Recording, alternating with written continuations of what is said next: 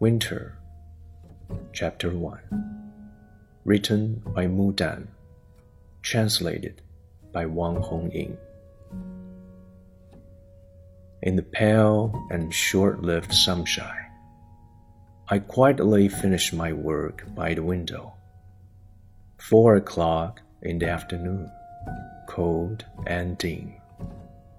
I moistened my dry heart with a cup of wine so soon my life is reaching its winter.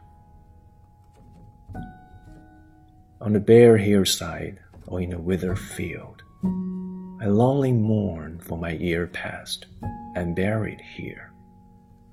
A freezing river flows from under the ice. No speech is heard, even no sound. Ah, life is dancing in severe winter. Sitting by fire and a winter night, with a couple of my friends chatting along, I hear the rustling wind knocking at the door, while we recall our carefree days.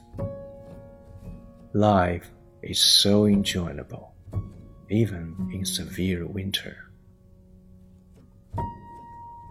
and a snowy, sleepless winter night. I cherish my dear ones, alive or dead.